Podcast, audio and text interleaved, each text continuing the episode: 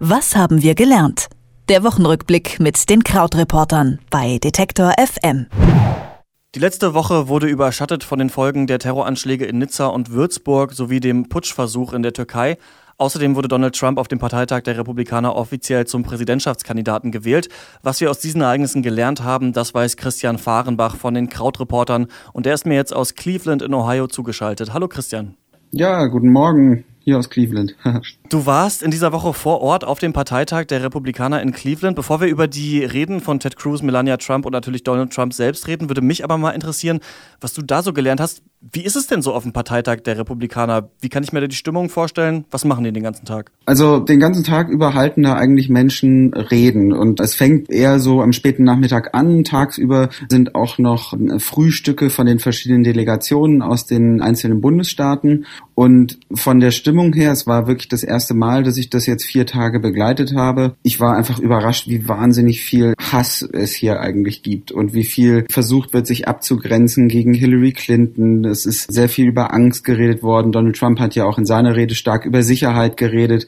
Ich hätte mir das so vorgestellt, von dem, wie ich den Wahlkampf hier in den USA ja schon seit ein paar Monaten wahrnehme. Aber dass es vor Ort dann eine solche, ja, eine solche Angstveranstaltung ist, hätte ich nicht gedacht. Nun ist es ja bei diesen Reden auch zu einigen Vorfällen gekommen, die sich Donald Trump wahrscheinlich anders vorgestellt hätte. Vor allem die Reden seiner Frau und seines ehemaligen Kontrahenten Ted Cruz, oder? Genau, also es war ja so, dass Donald Trump vorher wieder eine seiner üblichen Versprechungen gemacht hat und gesagt hat, dieser Parteitag, das wird große Unterhaltung werden und alles wird ganz toll werden und bunt und schillernd. Ähm, aber gerade in den ersten Tagen war das mitnichten so. Also am ersten Tag hat ja Melania, seine, ich glaube inzwischen dritte Frau, eine Rede gehalten, wo sie nicht nur gesagt hat, dass Donald Trump immer treu zu einem dazusteht, was ja schon mal ein bisschen Ironie ist, sondern wo sich dann ja auch hinterher herausstellte, dass sie zwei Absätze von der Rede von Michelle Obama von vor acht Jahren geklaut hat letztlich. Man hat es dann auch lange nicht zugegeben, hat es erst am dritten Tag, hat dann irgendeine Redenschreiberin das eingeräumt, was natürlich auch nicht sehr professionell ist, weil das Thema dann natürlich immer weiter köchelt.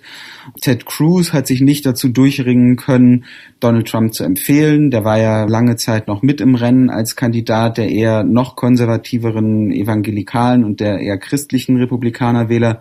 Er hat dann gesagt, dass er den Menschen empfiehlt, den Wahlzettel hoch und runter zu wählen und dann das zu tun, was ihnen äh, ihr gutes Gewissen sagt. Also eine vollwertige Empfehlung sieht dann da auch anders aus.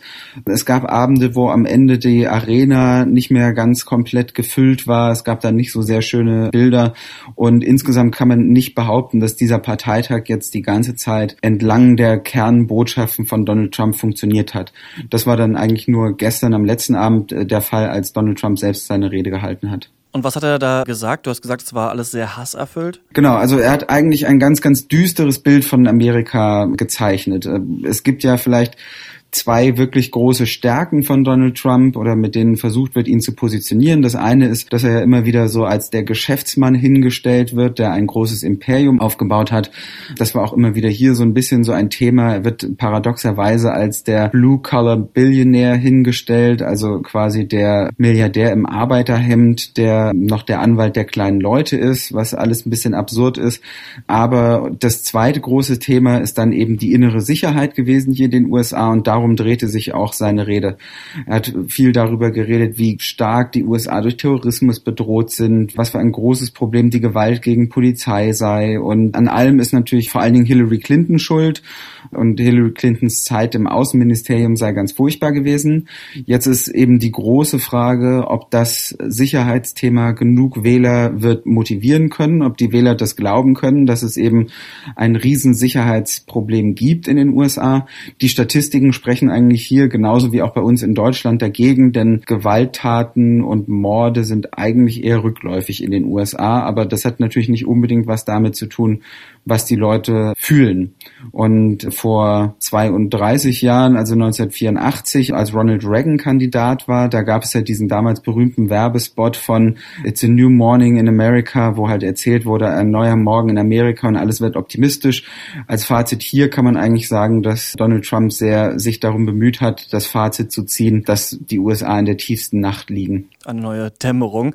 Und wir blicken in die Türkei. Als wir letzte Woche hier miteinander gesprochen haben, hätten wir noch nicht ahnen können, was da im Laufe von einer Woche geschehen würde. Ein gescheiterter Putschversuch, 260 Tote, über 6000 Festnahmen und jetzt der Ausnahmezustand. Was haben wir da gelernt? Ja, vor allen Dingen, wie stark und wie schnell dieser Staat umgekrempelt werden kann. Wir haben bei uns auf der Krautreporter-Seite so eine Liste, wo wir versuchen, überhaupt Protokoll zu führen und zu schauen, wie viele Menschen denn jetzt tatsächlich inzwischen entlassen, suspendiert, festgenommen worden sind.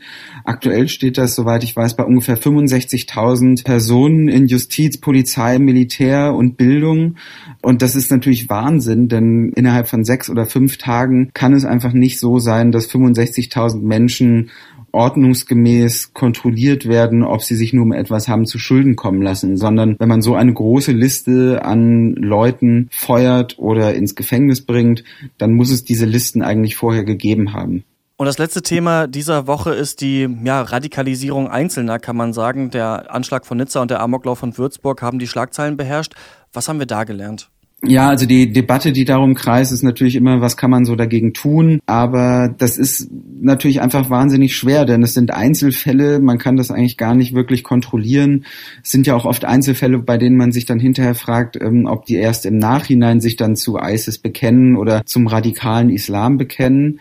Und die Politik muss da versuchen, natürlich Handlungsfähigkeit zu beweisen, aber es ist etwas sehr, sehr Schweres. Es gibt dann ja weiter immer die Debatte, ob der Islam da ein großes Gewaltproblem hat.